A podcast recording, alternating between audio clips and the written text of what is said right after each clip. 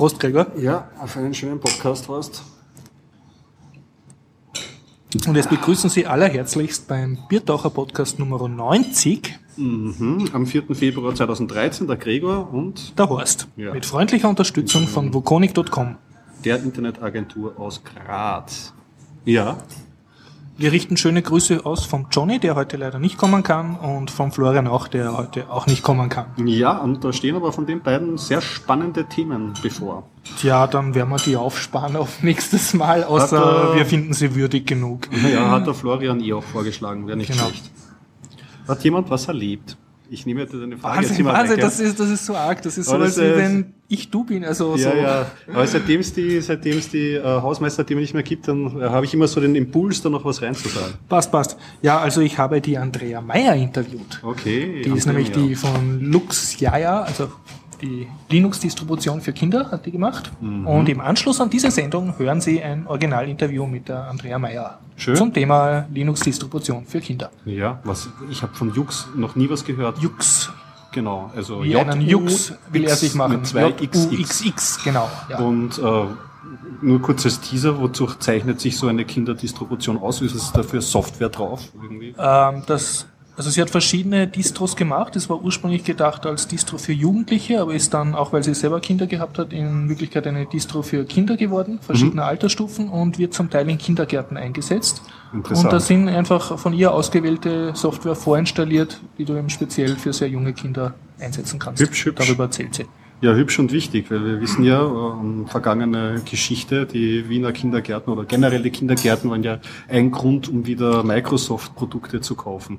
Weil Wien die, hat sich mit, mit, nicht mit Ruhm bekleckert. ja, ja, man kann es nicht oft genug wiederholen. ja. Ja, ja, so war das. Also für alle. Nicht-Wiener Hörer, wir schämen uns ausreichend unserer Heimatstadt. Ja, also in der Beziehung auf jeden Fall. Also das war ein, ein Fail. Also dass man für ein webbasierte Software dann auch wirklich einen Internet Explorer braucht und die dann in Kindergärten einsetzen Ach. möchte. Jetzt muss ich aus Frust ein Bier trinken. ja. Rein. Ja, und sonst habe ich irgendwas erlebt? Ähm, ja, ich habe, äh, also ich habe versucht, die Demonstration gegen den Akademikerball zu fotografieren. WKR. Ja, nicht WKR, das ist jetzt Akademikerball. Ah ja, genau, heißt ja nicht mehr WKR, Ja. genau. Und äh, allerdings war ich zu früh dort, nämlich zwei Stunden nach Beginn der Demo. Also so, die Demo war angesagt auf 17 Uhr vom äh, Heldenplatz. Und ich war um 18 Uhr irgendwas dort und dann war so wenig los, dass man gedacht habe, okay, ja, habe ein paar Fotos gemacht, waren vielleicht 15 Leute sind da rumgestanden und viel Polizei und ich dachte, ja, okay, dann gehe ich halt wieder. Und wie ich dann nach Hause gegangen bin, habe ich dann mehrmals so ganze Züge von Demonstranten gesehen, die mir entgegengekommen sind, singend und fahnenschwenkend. Aber es war sehr dunkel und meine Fotos sind größtenteils nichts geworden. Und dann habe ich auch nicht so viel erlebt, dass ich irgendwie drüber blocken könnte, aber heute habe ich Mittagsjournal gehört und da hat der ähm, Andreas Mölzer, ein bekannter superrechter Politiker von Österreich, hat gesagt, er verklagt jetzt den Polizeichef, der dort diese Absperrungen organisiert hat, um den Ball zu schützen, um Okay. Demonstranten und Ballbesucher auseinanderzuhalten. Welche weil Begründung? er wurde mit Farbbeuteln beworfen. Oje, oje. Du nimmst mir das Wort aus dem Munde, Gregor. Also. Und ich glaube, der, der Polizeichef hat dann die Frechheit gehabt, sich irgendwie dahingegen zu äußern, dass er das Vorgehen vom Herrn Mölzer durch die Demonstranten zu dem Ball zu gehen, damit verglichen hat. Das wäre circa so, wie wenn jetzt ein Austria-Fan unbedingt im Rapid-Sektor sitzen will und dann die Polizei klagt, Ja. weil er irgendwie Es gibt angepöbelt wurde. natürlich insofern ein schiefes Licht, dass er da extra reingegangen ist. Ja, er hat sich im Mittagsjournal gerechtfertigt, er hat kein Taxi gekriegt. Mhm, Nun, Also Also ich glaube, es hat schon einiges los. Ich habe zumindest auf Twitter einiges mitbekommen. Da wurde sehr äh, bebildert, ihr von bekannten Twitter-Diener Wie- äh, aus Wien, Maria und, und so im im Umfeld dieser Mhm. medienaffinen Twitterer und das war, das war dann schon, da hat man schon einiges gesehen. Also laut Medienangaben über 3000 Demonstranten, das ist für Wien jetzt schon Okay. ausreichend. Also kann man mal demonstrieren lassen und sich zurückziehen vom Fernseher und sagen, ja, Ja. tut's, tut's noch was, ihr Jungen. Ja. Also es äh, wurde, was mir, also möchte ich jetzt schon sagen, es wurde, äh, es wurde demonstriert, dass es in Österreich genug Leute gibt, speziell in Wien, die das nicht okay finden, dass die rechte Szene sich in der Hofburg in einem Ball groß selbst feiern darf. Ja, es ist jedes Jahr auch wirklich ein, ein, ein Thema. Gut, dass es dieses Jahr auch Das lässt hoffen für. Österreich. Ne? Ja, das war dein Erlebnis. Deine Erlebnisse eigentlich. Ja, also viel mehr war es dann, glaube ich, nicht. Außer, mhm. ich erinnere mich jetzt an jedes. Hast du etwas erlebt, Gregor? Gut, dass du fragst. Äh, habe ich was erlebt? Ja, ich habe was erlebt. Habe ich es auch aufgeschrieben, ist gerade die Frage, aber es ist eigentlich nicht wichtig, weil ich, ich kann das ja äh, eigentlich auch frei weg erzählen.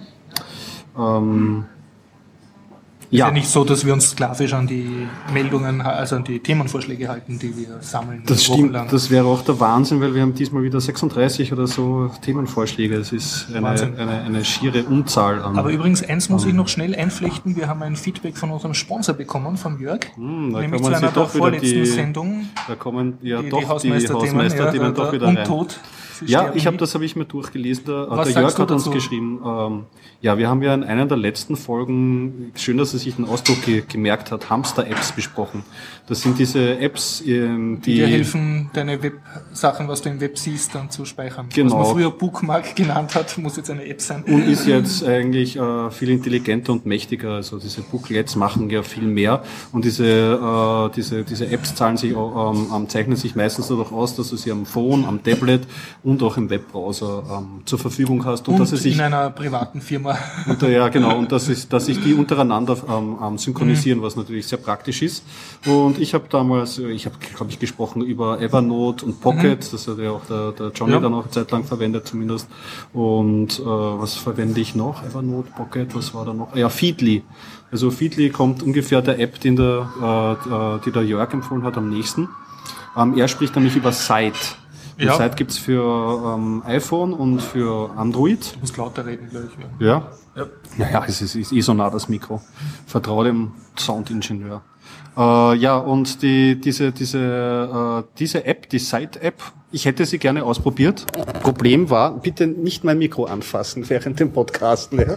Oh Gott, der ich habe gelernt hin. im Ö3, dass das Mikro äh, ein Zentimeter vom Mund weg sein muss. Das ist deren Mikro mit ihrer Ausrüstung, das UH2, hinreichend du vertraut. Glaubst, na, also ich glaube, deins kriegt jetzt den mitlaufenden Fernseher. Ja, dann mach mal. So, äh, Site heißt die Applikation.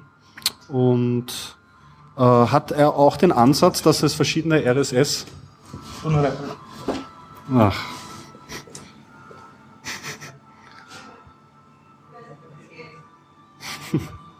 Na gut, der Horst ist gerade am Fernseher runter, Sound runterdrehen. Währenddessen kann ich ja mal kurz weiter erzählen über Site. Äh, ja, Site ist ein RSS-Reader. Kann man das so sagen. Äh, das ist einer Klasse dieser, dieser, äh, dieser Applikationen, die versuchen, äh, verschiedene Informationsquellen an, an, anzudocken und als Art Zeitschrift zusammenzustellen und es auf angenehme Weise einem zu präsentieren. Und Seit hat sich auf die Fahnen geschrieben, dass, äh, dass es mit, mit dem User mitlernt, was für Themen ihn interessieren könnten. Und das ist ein interessanter Ansatz. ist ein interessanter Ansatz insofern, weil er so ein bisschen versucht, schlauer zu sein als die anderen RSS-Reader, die dir das auch als Magazin zusammenstellen. Also der versucht auch eine Themenwahl ähm, ähm, zu treffen für dich. Vorteil, du kommst vielleicht schneller an Themen, die dich interessieren, dran. Nachteil, vielleicht lernst du gut und du kommst an die Nachrichten, die dich auch noch interessieren kann, nicht mehr ran. Hm.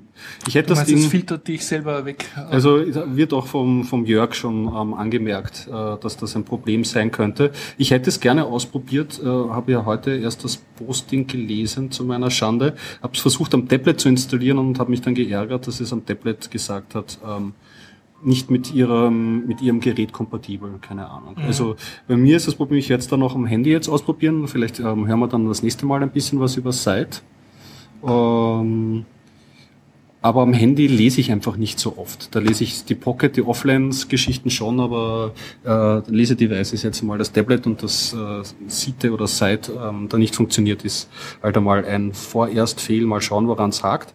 Und ich schaue mir das gerne an, weil ich bin mit dem Feedly zwar vorerst glücklich, aber so manchmal ärgert er mich durch äh, Instabilität und äh, Performance-Einbrüche. Naja man kann ja immer schrauben. Stört dein App-Gefühl? Ja, schön war das. Aber danke Jörg auf jeden Fall für das, für das Feedback. Das freut, das freut immer. Mhm.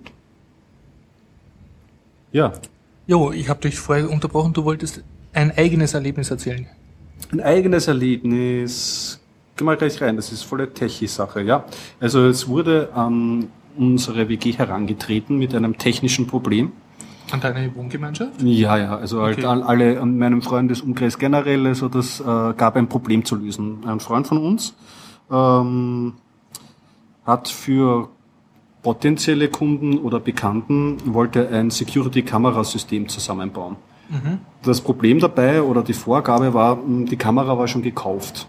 Das heißt, dieses technische Teil war nicht verhandelbar, damit musste man arbeiten. Das war jetzt eine äh, Security-Kamera von der Firma Instar und ist technologisch recht cool insofern, weil äh, ist halt frei drehbar, hat so ein Gelenk und äh, kann auch Nachtsichtaufnahmen aufnehmen, hat so Infrared-LEDs rundherum. Also Ja. prinzipiell sehr geeignet. Was nicht geeignet ist, mh, nicht jede Hardware kann so freundlich sein wie der Raspberry Pi und diese Hardware ist durch die Firmware sehr zu.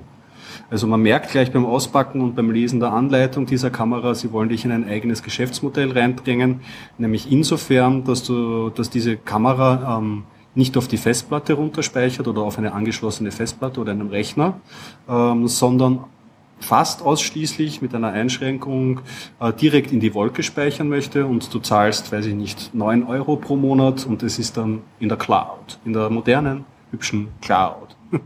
ja, Horror. Also es gibt schon, also man muss fairerweise sagen, es gibt eine Funktion, dass du einen FTP-Server einen eigenen angeben kannst. Da ist es allerdings nicht möglich, das gesamte Video abzuspeichern und nur Screenshots. Das heißt, das will man eigentlich als Kannst du ein Produkt... Time-Refer-Video machen draus? Genau, genau, genau. Ja, jetzt ist halt, ja, ja, richtig. Jetzt war die Vorgabe, wie könnte man den Raspberry Pi dazu gebrauchen, mit dieser Kamera äh, trotzdem Mhm. Was äh, Gescheites zu was machen. Gescheites zu Mhm. machen, das stromsparend ist, was die Leute ähm, äh, sich direkt hinstellen können. Mhm. Ich meine, der, dieser Freund, der das baut, ist hin- hinreichend motiviert. Der war Mhm. sogar im Happy Lab und hat sich dort den Lasercutter angeschaut. Also möchte sich eigene Gehäuse dafür schneidern und so.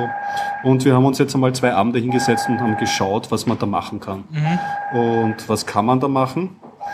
Man kann einmal das Bild abgreifen. Das ist uns gelungen nach mehreren hin und her. Mhm. Ja, das ist dann ein Standbild oder ein Stream von Bildern. Man, also zuerst haben wir nur die Standbilder geschafft abzugreifen, ähm, haben es aber dann geschafft, mit dem guten alten M-Player äh, direkt auf eine URL zuzugreifen, also direkt auf die IP-Adresse Ja. und auf ein CGI-Skript, das dort läuft und dort direkt ein File runterzubekommen.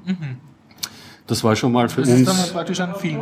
Es ist dann ein Film, den du abspielen ja. kannst. Das war schon einmal so das erste Mal, hurra, wir kriegen was runter von der Kamera. Äh, Nachteil, es speichert nicht in H264, sondern in ASF. Das ist nur das Containerformat, was drinnen steckt, weiß ich nicht. Aber es zeichnet sich dadurch aus, es ist die Auflösung 640 x 480, äh, 10 Sekunden brauchen ungefähr 30 MB an Speicherplatz. Also es verbraucht viel Platz. Viel zu viel. Also du müsstest dann eine Riesenplatte anstecken und es ist nicht Ja, wirklich du sollst ja in der. Cloud speichern bei dem Service. Ne? Das sollst du ja da nicht so herumhacken. Richtig, richtig. Also es wäre überhaupt kein Problem gewesen. Also wir hätten ja schon gewonnen, ähm, wenn das Ding in H264 ähm, gespeichert hätte, weil wir wissen, kann der Raspberry Pi das mit der GPU, mit der Mhm. Ja. äh, Grafikeinheit direkt Soll abspielen arbeiten, ja. und man hat da wunderbar, man kann sich's anschauen, es wäre schnell, es wäre Prozessor, alles was man haben möchte. Bietet Insta nur für teurere Kameras an, die können wiederum keine Nachtsicht, also kein gangbarer Weg. Jetzt ist unser nächster Schritt und da stehen wir eigentlich zurzeit. Also die Story ist auch jetzt schon wieder bald vorbei. Ähm, wie kriegt man das von dem ASF äh, in H264? Und da wird es dann jetzt spannend, weil du kannst es zwar umrechnen mit den VLC oder mit anderen äh, äh, Programmen, transkodieren. Allerdings äh, rennt da dann der, der, der CPU-Verbrauch weg und mit äh, die Bilder dann zeitgleich anschauen in diesem Ding, das wird dann halt knapp.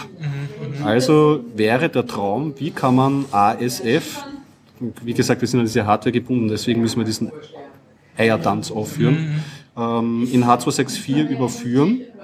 Und da wird das jetzt praktisch, äh, dass ja vor Weihnachten irgendwann bekannt geworden ist, äh, dass der Raspberry Pi ja diese Grafikeinheit auch encodieren kann, H264, und nicht nur dekodieren.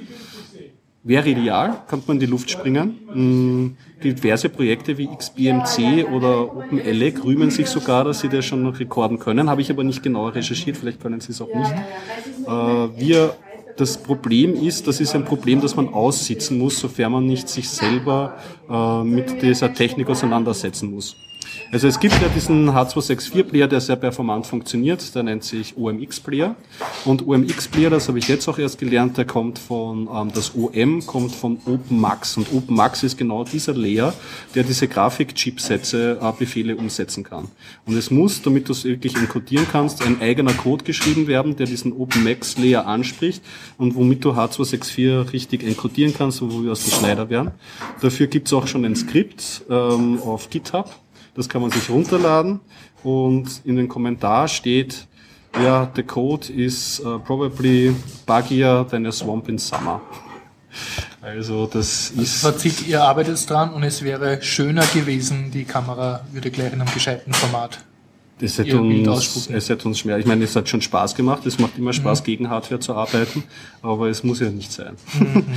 ja, prinzipiell arbeiten wir daran, Vielleicht weiß ja einer der Hörerrat ähm, irgendwie das Enkodierungsproblem. Vielleicht kann der Florian, hat er auch direkt ähm, schon Rückmeldung gegeben in den Kommentaren. Vielleicht äh, weiß er prinzipiell auch der Rat. Er ist ja ähm, ein Wissender, sage ich mal. Und ja, schauen wir mal. Mir fällt zu dem Thema nur eine Telepolis-Meldung ein. Da mhm. steht nämlich, dass in Berlin äh, derzeit nicht Mode ist, Autos anzünden, sondern Überwachungskameras anzuzünden. Ja, Wahnsinn. Das ist auch eine starke. Wer, wer ruft denn dazu auf? Hast du da, weißt Irgendwelche du da? Links, linkes Xindel oder keine Ahnung. Das ist die Entsprechung in Berlin halt.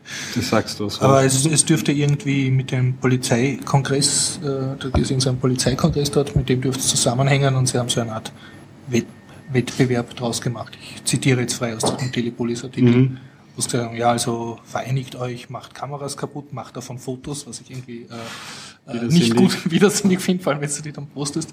Und äh, irgendwie die Gruppe, die die am meisten Kameras zerstört, bis dieser Kongress anfängt, hat dann gewonnen und kriegt irgendeinen Was für eine Aktion. Ja, ich bin ja, ja nie für Vandalismus. Nein, nein, nein. Ich bin nicht für Vandalismus. Wirklich nicht. So. Also Kinder, wenn ihr das hört und jetzt unsere Ironie nicht kapiert habt, äh, wenn euch sowas stört, dass ihr bespitzelt werdet, dann müsst ihr politisch dagegen vorgehen. Ja, das wäre ja? auf jeden Fall mal schon ein konstruktiverer das der, Ansatz. Das ist der, der Weg, der was bringt. Ne? Mhm. Ja. Meine Notlösung wäre so Kameras zu hacken, dass die dann immer irgendwie ein Badezimmer zeigen von jemandem, den man nicht mag, aber aber einfach zerstören, das ist primitiv. Das ist, die, das ist, ja. das ist nicht raffiniert genug. Nope. So, das war's eigentlich schon mit meinen persönlichen Erlebnissen. Wir können okay. Das heißt, du, du hast eine Woche lang deine Wohnhöhle nur schwer verlassen, weil du eingedeckt wurdest von einem Lass mich raten, unbezahlten Auftrag aus dem Freundeskreis. Ja, er hat zumindest uns, vers er hat uns versorgt, okay. er hat uns versorgt, dass die Abende auch lustig waren und das, so. das hat schon funktioniert und wer, mhm. wer weiß, also ich drücke ihm alle Daumen, es, es wäre zumindest... Aber vielleicht kriegst du jetzt ja dann so eine Webadresse, wo ein Stream von dieser Überwachungskamera ist und ich weiß ja nicht, was da überwacht wird, aber vielleicht ist das lustig, dass ihr sagst, oh, es läuft wieder nichts im Fernsehen, schauen wir Überwachungskamera und dann schaut man halt so, ah, schau, die Frau Novotri, was macht also die um zwei Uhr nachts? Die einzige, die wir jetzt äh, erfolgreich überwacht haben, war die Katze. Ja, und? und das war wirklich gespenstisch erfolgreich, obwohl man es ja immer schon geahnt hat. Kaum haben, waren wir irgendwie schlafen, hat es dann aufgenommen, Bewegungsmelder. Und mhm. die Katze war schon am Tisch und hat in sämtliche Schüsseln reingeschaut, ob sich da ah, wie grauslich. Aber die Katze läuft am Tisch herum. Ja, wenn wir, es war ja immer schon die Vermutung. wenn die, wenn die Katzen keine Aufsichtspersonen um sich haben, tanzen sie auf den Duschen, ja zum Thema äh, Katzen. Äh, zwei Sachen. Es gibt Catcams. Hast du, das ist jetzt nicht mehr ganz taufrisch. Also, mm, da kann man umhängen, den Haus. Ja, ja, das ist so circa Zündholzschachtel groß, also dank der Minutierungstechnik. Und es war vor, glaube ich, einem Jahr oder so, war das auf YouTube dann halt der Urhit. Da mhm. hat der erste so eine Catcam gebastelt, vielleicht schon zwei Jahre her, ich weiß nicht mehr genau. Hat er seinem Kater umgehängt am Halsband. Die hängt so unten drauf und macht halt so jede Sekunde ein, ein Bild oder so. Ja. Und nachher hat er, also Katze ist Gassi gegangen, nachher hat er es ausgewertet und dann so coole äh, Webseiten damit gemacht, wo er sagt, aha, also unter diesem Auto sitzt sie ganz lange und dann sieht man, wie die Katze irgendeine andere Katze anschaut, mhm. die irgendwo oben ist, sagt er, ja, seine Freundin. Und, da kommen sicher und, ja, interessante so, Eindrücke. Dann, dann, man würde ja gern wissen, wo sie Genau, und dann schlabbern so grausliche Pfützen aus unter dem Auto, so mhm. trinken. Es gibt ja, halt also alles. dieses Technologie und Tiere ist ja schon länger ein Thema und man kann ja auch seine ähm, Katze beim Tierarzt Herz chippen lassen. Chippen? So, chippen, ja. Also so Chip. wie eine Kuh, dass er Chip ins Ohr kriegt? Oder? Richtig, so, so, sobald sie dann gefunden wird, dass da die notwendigen Daten dann auch gleich mhm. ausgelesen mhm. werden können aus dem Tier. Dass dir kein Halsband umlegen Richtig. Musst. Okay. Ja. Äh, in dem Zusammenhang ein netter Artikel im Spiegel von dieser Woche. Es gibt zu viele Katzen, Katzen töten Sing Singvögel und äh, ja, äh, also er ruft eigentlich auf zum Katzenmord oder wenigstens zur Katzen nicht mehr Nachbestellung, wenn sie natürlich versche verscheiden. Sehr um, sympathisch. Er hat nur das gesamte Internet gegen sich. Ja, ja, das schreiben sie auch, ja, dass es eine mächtige Katzenlobby gibt. Ja, und die, die, also wenn da ein, und, und witzig, dass auch der Deutsche Naturschutzbund oder so, dass die sehr viele Studien machen zu allen möglichen Bedrohungen von Singvögeln und Kreuzottern und allem möglichen, aber nicht Bedrohung durch Katzen. Das ist Jetzt pilotisch zu. Genau, ja. Da gibt es nur Dunkelziffern und Vermutungen. Mhm. So. Ähm, das Thema, das der Johannes und der Florian ja. das nächste Mal besprechen wollten, ist ähm, relativ spannend und der Florian hat recht, wir besprechen das das nächste Mal in technologischer Tiefe. Du solltest wenigstens sagen, was es ist, das wir nächstes Mal besprechen. Nein, ich lass mich noch. Ich habe auch ein Plus eins gegeben für das Thema. Ich gehe jetzt noch eine halbe Stunde. Es wird immer spannender. Dramaturgie, du musst ja nicht. Mich interessiert jetzt das Thema. NFT geht es wiederum. Ich meine, es ist schon ein Wiedergänger äh, in Sachen... Near Field Communication. Genau, richtig. Und äh, wir haben ja eh schon einige Male darüber gesprochen und dieser Feldversuch des Zahlens per Handy wurde ja schon mal wieder eingestellt, aber es kommt jetzt... Ähm, NFC auf die Bankomatkarte und das nämlich ganz fix, nämlich noch dieses Jahr. Ich glaube, die erste Bank, wenn ich jetzt mich richtig mhm. erinnere, beteiligt sich an dem Projekt und probieren Sie es wieder mal. Sie probieren es wieder mal. Es könnte diesmal klappen, weil Bankomatkarte hat jeder. Bei der ersten Bank wird sogar automatisch ausgeliefert. Mhm. Mal schauen. Auf jeden Fall, was das impliziert, sind neue Security Flaws und äh, darüber sollte man sprechen das nächste Mal. In diesem Zusammenhang habe ich eine Meldung, die sich auf die Zukunft bezieht. Okay. Und zwar werde ich nach diesem Podcast ins mhm. MetaLab gehen. Dort ist nämlich Bitcoin-Treffen. Ah. Und dort unsere beiden Bitcoin-Andrease hoffentlich finden und interviewen. Sehr cool. Die sich übrigens schon gemeldet haben und gesagt haben, es tut ihnen leid, dass sie jetzt so lange nicht die Bitcoin-News haben. Mhm. Äh, der eine Andreas war sehr busy und, aber sie werden probieren, halt im MetaLab mir ein paar Statements zu geben. Sehr gut. Und zum Thema Bezahlen mit Handy. Es ist zwar ein bisschen umständlich, aber man kann ja, was auch bei dem Bitcoin-Treffen passiert, sich eine Bitcoin-App installieren und sich dann gegenseitig Bitcoins überweisen. Mhm. Also es gibt Alternativen zur, von den Banken. Von den Banken, ja. ja. Äh, erfundene Lösungen. Und die Bitcoin-News hören Sie hoffentlich, oder diese Bitcoin-Interviews hören Sie gleich im Anschluss an diesen Podcast nach dem Interview von der Andrea. Ich hoffe, du schneidest das dann. Das hoffe ich auch. ja, ich werde es ran. Wenn es was gibt, dann werde ich es werd ranflatschen. Nun gut, äh, degustieren wir uns an unseren gesammelten Meldungen? Da hast du, bist du an der, an einer großen Spitze. Ich kann dir hier eine ganze Sache, Transparenzgesetz erzählen, dass du vielleicht darüber reden. Ja, das ist ganz was Wichtiges, anscheinend erst vor zwei Tagen passiert. Äh, unter der URL www.transparenzgesetz.at ähm, gibt es eine österreichische Initiative, die sich für ein Transparenzgesetz stark macht, stark macht nach dem Vorbild von Hamburg, mhm. wo es sowas schon gibt wo nämlich Behörden verpflichtet werden, ihre Daten prinzipiell offen zu legen statt defaultmäßig zuzumachen, ist jetzt ein Kampf mit Open Data. Also während der Österreicher Linz ist da der Vorreiter. Ist der Begriff Datenschutz immer nur dann, wenn die Behörde irgendwas rausgeben soll, dann gibt es plötzlich Datenschutz und deshalb geht ja. das nicht. Und es entspricht auch nicht dem österreichischen Selbstverständlich das Verständnis, dass eine Behörde sich A rechtfertigen muss oder was herzeigen. Das stimmt, so. da muss man sich vielleicht ein bisschen nach Linz schielen, die ja immer wieder positive Schlagzeilen ja. in diesem Thema machen. Auf jeden Fall, ich kann nur dazu aufrufen, dass so, äh, also diese Webseite ähm, zu besuchen und dort die E-Mail zu hinterlassen. Witzigerweise wird man nicht äh, verifiziert, also man kann auch die E-Mail von irgendwem anderen reinschreiben. Interessant. Ja, möglicherweise eine junge Initiative, die sich noch nicht so gut auskennt. Ich weiß es nicht. Mhm. Okay. Aber trotzdem nicht, dass sowas in Österreich passiert. Jupp. Hast du vielleicht eine schöne Meldung? Ja, ähm, der Tim Berners-Lee, ähm, Erfinder vom, äh, vom äh, HTML, Hypertext-Protokoll, Tim Berners-Lee wird er oft genannt, weißt du. Ich wollte jetzt gerade diesen Begriff irgendwie vermeiden. Der was im CERN-Kernforschungszentrum... Weil, Inter, weil, weil Interneterfinder ist immer so ein lamer Titel eigentlich. Auf jeden Fall ist es ein schlauer Typ und er äußert sich auch immer wieder gut zu Themen und mhm. äh, diesmal warnt er vor ähm, Mobilgeräten, mhm. Handys, wie wir sie alle in der Hand haben, äh, ohne Root-Zugriff. Mobilgeräte ohne Root-Zugriff. Richtig. Wie zum Beispiel dieses Gerät, was du da in der Hand hast, da bist du ja auch nicht root, oder? Naja, auf dem Mikrofon bin ich sowas von nicht root. Du bist eigentlich ein Noob. Ne? Stimmt, stimmt. Aber wo, wobei ja, der Artikel bezieht sich weniger auf Mikrofone als auf unsere Smartphones natürlich. Und äh, er warnt zu Recht. Und die Lage, so wie wir es jetzt begriffen, ist auch äh, begreifen oder wie sie sich darstellt, ist auch wirklich düster. Ja, dann mach mal Nägel mit Köpfen. Auf welchem Smartphone, das du derzeit kaufen kannst, bist du überhaupt root? Von der Default-mäßig auf keinem, würde ich mal sagen. Und ich habe ja ein N900 gehabt von Nokia, bevor es mir gestohlen wurde. War ich da eigentlich nicht root? Das weiß ich nicht, da musst du den Martin fragen, der ist, glaube ich, ein Weil ich größerer bin ziemlich Spezialist. überzeugt, dass ich dort root war. Wirklich, ja. Das ist aber, Äh, ja, aber das ist ich Nokia auch äh, nur per Zufall passiert wahrscheinlich. Ja, Nokia ist jetzt auch konsequent mit Microsoft zusammen und macht sicher keine Geräte mehr, wo du root bist. Ja, es ist, es ist interessant. Ich meine, man kann es schon diskutieren. Andererseits, so wie es auch schon äh, bei Debian, wenn man root wird, heißt, es ist, root gibt einem auch die, Gra ähm, die Macht, sich selber ins Knie zu schießen, erstklassig. Aber prinzipiell die Möglichkeit sollte vorhanden sein. Das ist unbestritten. Und so schaut's aber nicht aus. Also, und es, es schaut auch nicht so aus, als würde sich das in nächster Zeit ändern. Also das Man heißt, die Smartphone-Besitzer bleiben nicht Chefs von ihren Smartphones und müssen die mühsamst aufhackern oder irgendwelche Mods Ja, oder das meint Tim Börner. Man ist halt nicht der über sein, sein, sein Gerät, Handy ja. und wenn dann wirklich etwas installiert wird, was einem Böses ähm, tun Tut, zum möchte, Beispiel Skype.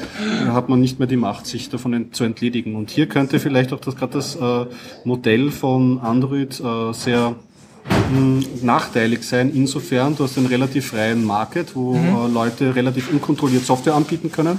Andererseits ähm, bist du selber als User kein Root auf deinem Gerät. Das heißt, Du du, kannst dich selber nicht schützen. Linux-User, der was nicht root sein darf. Richtig, genau. Und das ist eine Kombination. Linux gar nicht ist. Ne? Ja. Wobei, Ich, ich sehe generell, also wenn, wenn, wenn iPhone-User oder gen, iPhone-User, generell andere Smartphone-User Mhm. dann sagen, Android ist nicht so offen, wie es immer dargestellt wird, das ist vollkommen richtig. Und ich sehe das auch bei Android relativ pragma- pragmatisch. Hauptsache, wir haben mal jetzt mal einen Fuß in der Türe und haben überhaupt die Möglichkeit und wissen, was ein Ground gegen erzählen. iPhone-User sind wir immer noch mächtig. Ne?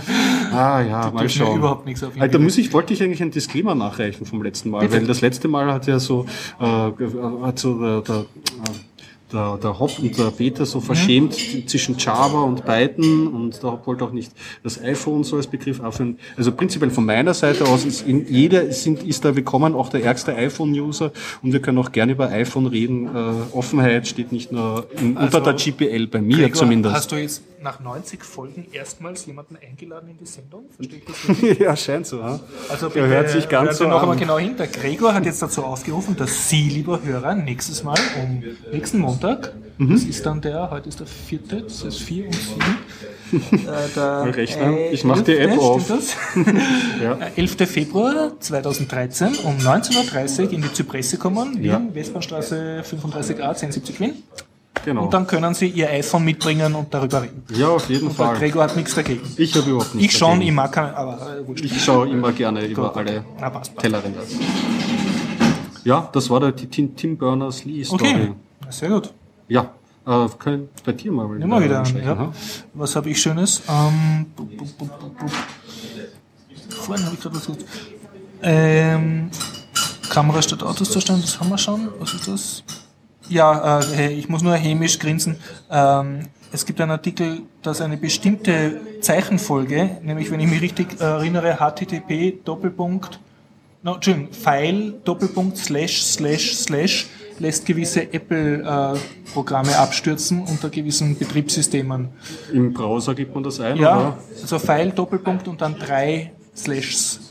Und das War eine äh, Future Zone Meldung. Aber nicht, es sind nicht alle Mac OS Betr äh, Betriebssysteme betroffen, sondern nur einige. also wer einen Mac hat und das daran herum. kein, kann schon mal ausprobieren. Genau.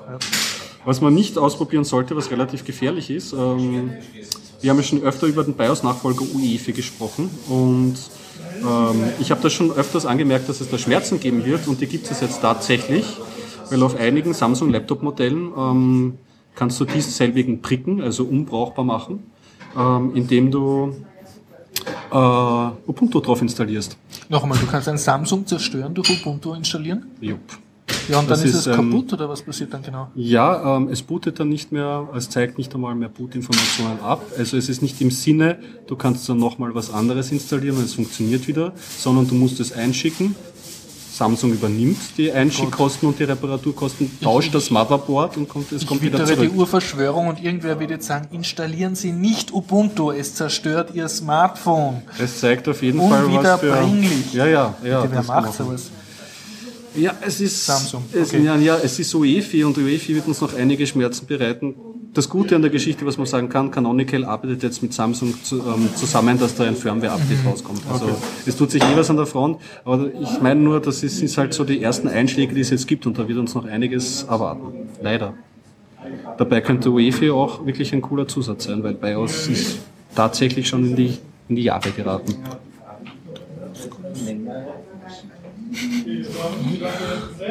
Gut, wir schauen beide ein bisschen ratlos auf unsere Themensammlung, wir zu zweit ein bisschen zu drei. wenig erlebt haben. Naja. Was habe ich da? Man muss ja nicht erleben, man kann ja auch ausführlich über Dinge reden. Ja, ich wollte eigentlich ausführlich über die äh, Medienbildung jetzt Konferenz reden, die ich letzte Woche besucht habe. Okay. Aber ich bin schon nach dem ersten Tag gegangen. Also sie war Freitag, Samstag und ich, nur, ich war nur am Freitag dort. Wo hat die stattgefunden? Die hat gar nicht weit von hier im siebten Bezirk äh, stattgefunden, im Büro von Wien Xtra, ohne E, Xtra, also ein XTRA. Das ist so die, was die berufsjugendlichen Betreuer von der Gemeinde Wien. Und die haben ein sehr schön ausgestattetes Büro mit jeder Menge Büchern und Medien und Fotoapparaten und so weiter drin. Dort habe ich übrigens dieses Nerd-Attack-Buch gesehen. Und ja, ähm, nur leider kann ich nicht wirklich viel erzählen drüber, weil das Interessanteste war der Vortrag von der Andrea Meyer, die ich jetzt eh interviewt habe. Und sonst habe ich mir noch einen Vortrag angehört von einem Mann, der auf der PH unterrichtet, also dort, wo die Pflichtschullehrer ausgebildet werden. Der hat erzählt, er hat einen, einen Medienserver aufgesetzt. Und dann war noch irgendein kleiner Vortrag. Ah ja, dann war eine Minecraft-Session. Das war eigentlich insofern ganz interessant. Da hat einer, der arbeitet in seinem Art Jugendzentrum, was aber von einem Telekommunikationskonzern betrieben wird, von der 1. Und dort äh, lassen sie halt jeden Nachmittag Jugendliche rein und geben ihnen so Computer und forschen auch ein bisschen darüber. Und die haben dort einfach rausgekriegt, wie man Minecraft aufsetzt, ohne dafür Lizenzgebühren zu zahlen. Da gibt es einen legalen Weg. Sie haben auch eine, Win eine Anleitung nicht. ausgedruckt und die ist aber auf Windows und mir ist es noch nicht gelungen, die auf Linux zu übersetzen. Deshalb habe ich da jetzt noch nicht allzu viel reden. Und ja, dann haben sie ein bisschen erzählt halt, wie das ist, wenn man mit Minecraft arbeitet, mit Jugendlichen. Sobald ich mehr recherchiert habe, werde ich einen, einen ausführlichen Bericht nachschieben. Ja. Und angeblich waren am zweiten Tag dann auch noch ein paar interessante Vorträge, aber ich kann halt nichts drüber sagen. Jo. Ja, Wir ähm, neigen uns langsam dem Ende zu. ja, wir haben heute irgendwie nicht viel drauf. aber Ne? das, das ist, ich finde das gar nicht schlecht, weil die letzten Male waren wir viel ja. zu, waren wir viel zu, also nicht viel zu lang, aber länger als Ding. Ich kann erzählen, ich habe Aber gesehen. laut. Ja. Wir haben einfach Leute in der Lokal, das ist so. ja. Normalerweise sitzen wir ja hinten. Das sollte Hier, man, hier ist schöner. na, das sollte man wieder machen. Okay, wir haben uns wieder hin. Also, weil das war schon in anderen Das, Lokalen immer das, das volle Problem. Leben geht jetzt da in den Podcast hinein. Ja, spitze, das volle Leben und dann versteht er unsere uns unsere nicht. Podcast-Hörer müssen jetzt nicht selber weggehen stressig, die können jetzt zur Ausfahrt vom Computer Mhm. mümmeln und so das Gefühl haben, wow, ich bin fast so sozial, als sitze ich in einem Lokal, da verstehe ich auch nichts und Leute, Leute reden, die mich nicht interessieren und so. Interessante Argumentation, ich drehe ab bei solchen Podcasts. Glaubst du okay, nicht selber, dass jemand unsere Podcasts abdrehen würde? sofort. Ich würde sogar empfehlen, aber nicht bevor ich nicht erzählt habe, dass ich habe auf der letzten Roboterausstellung, von der habe ich schon erzählt, im Technischen Museum für Kinder und Jugendliche. Und dort gab es auch ein, wo es mir gefallen hat, prinzipiell und wo es auch ein kleines Medieneck gegeben hat. Und dort bin ich auf einen Film gestoßen, der äh, nie, mehr nicht bekannt war, nämlich Android nennt sich da. Der Android oder der Androide auf Deutsch. Ich Hat habe noch mit dem Englisch Betriebssystem gesehen. zu tun oder ganz was anderes? Nix ist aus dem Jahre 1982. Okay. Äh, es spielt Klaus Kinski mit in einer der Rollen und äh, ja, war ein gutes Schauerlebnis. Es ist zwar schon Trash Science Fiction, aber hat einen sehr feinen Humor. Außerdem haben wir beide eine Schwäche für Trash. Das stimmt. Also, aber man muss, also ich unterscheide dann immer zwischen Trash Trash sowie Okay. äh, Star. Hast du Star Crash jemals gesehen eigentlich? Nein. Okay, also Ich, nur glaub, für ich muss die. mal bei dir seinen eigenen äh, Trash-Kultur nachholen. Dann gebe ich äh, nur Abend- zwei, zwei Stichworte für ambitionierte Hörer. Ähm, David Hasselhoff und Italo Sci-Fi ist gleich Star Crash, könnte man sich mal anschauen. Ähm, bei an- Star Crash. Star Crash nennt sich der. Da werde ich mal vielleicht mal länger, ja, ja, ich werde mal vielleicht Okay. Länger drüber erzählen. Ähm, ich habe mir eben den Androiden angeschaut. Es geht darum, um eine Raumstation. Klaus Kinski ist ein Roboterforscher und hat sich einen Assistenten gebaut, den Max 404, sehr lustig, so das, Den spielt dann ein Mensch oder den spielt dann ein eine Mensch. Kaffeemaschine oder so. Nein, nein, nein, das ist äh, ein Mensch und wie das bei Androiden so ist, er möchte etwas über das Menschsein lernen und auch über Frauen und solche Sachen. Und eines Tages kommen drei Rebellen oder weiß man nicht, Terroristen äh, auf diese Raumstation und wirbeln den Alltag durcheinander von den beiden. Und dann überschlagen sich die Events. Ich werde nicht allzu viel über, ähm, darüber erzählen, weil Aber du gibst ein paar Bierflaschen-Empfehlung. auf jeden Fall, er hat mich überrascht, weil Okay. ich habe ja schon viel, äh, äh, viel mit Trash auseinandergesetzt irgendwie und habe viel von diesem Sci-Fi-Zeug gesehen. Und trotzdem war es irgendwie, äh, ist man zur einhelligen Meinung gekommen, es ist erfrischender Content. Also man kann sich das wirklich anschauen. Eine ganz praktische Frage. Ich meine, du bist jetzt 30 circa, schätze ich dich. Du Könnte hast sicher sein. die letzten 20 Jahre pausenlos Trash und Sci-Fi reingezogen, Mhm. wenn du nicht gerade so essen musstest oder, oder wirklich schlafen oder, oder Hab gezwungen wurdest, mit Freunden sozial zu sein. Also so sicher, fort. sozial sein Ja. heißt auch gemeinsam Trash schauen. Okay, okay, ja. Also du hast wirklich so viel wie möglich Trash nonstop reingezogen. Viel auch, phasenweise Passt, zumindest. Ja, ja. Ähm, wie wirkt sich das aus, wenn du jetzt, sagen wir, einfach eine normale Unterhaltung mit Menschen, also wie zum Beispiel mit mir führst? führst denkst Ähm, du, Du dann, hast gesagt, es, mit normalen Menschen. Gut, also sagen wir, wie fühlt sich das an, wenn du eine nicht allzu äh, angenommen, du würdest jetzt mit mir reden und wir würden jetzt nicht über Filme reden. Mhm. Ja? Äh, hast du dann sofort so ein kleines, wie ein, ein Raucher, so ein, ein gewisses Entzugs... Dass man wieder Bedürfnis, Trash dass du denkst. A, mir fehlen die lustigen Momente, B, mir fehlen die Filmzitate auf andere Trash-Filme, Mhm. äh, C, mir fehlen die optischen Effekte und Ich finde das auch hin und wieder ganz entspannend im Gespräch, vielleicht nicht immer eine Referenz haben. Ich habe ja auch so. Big Bang Theory zu schauen aufgehört, deswegen nach den ersten zwei Staffeln, weil ich, weil ich diese staccato-artige Refer Pop-Referenz nicht mehr aushalte. Mhm. Ich finde es super, ich finde die Charaktere und alles, alles schön geschrieben und wir Nerds, okay, aha, aber es ist, es ist mir zu viel.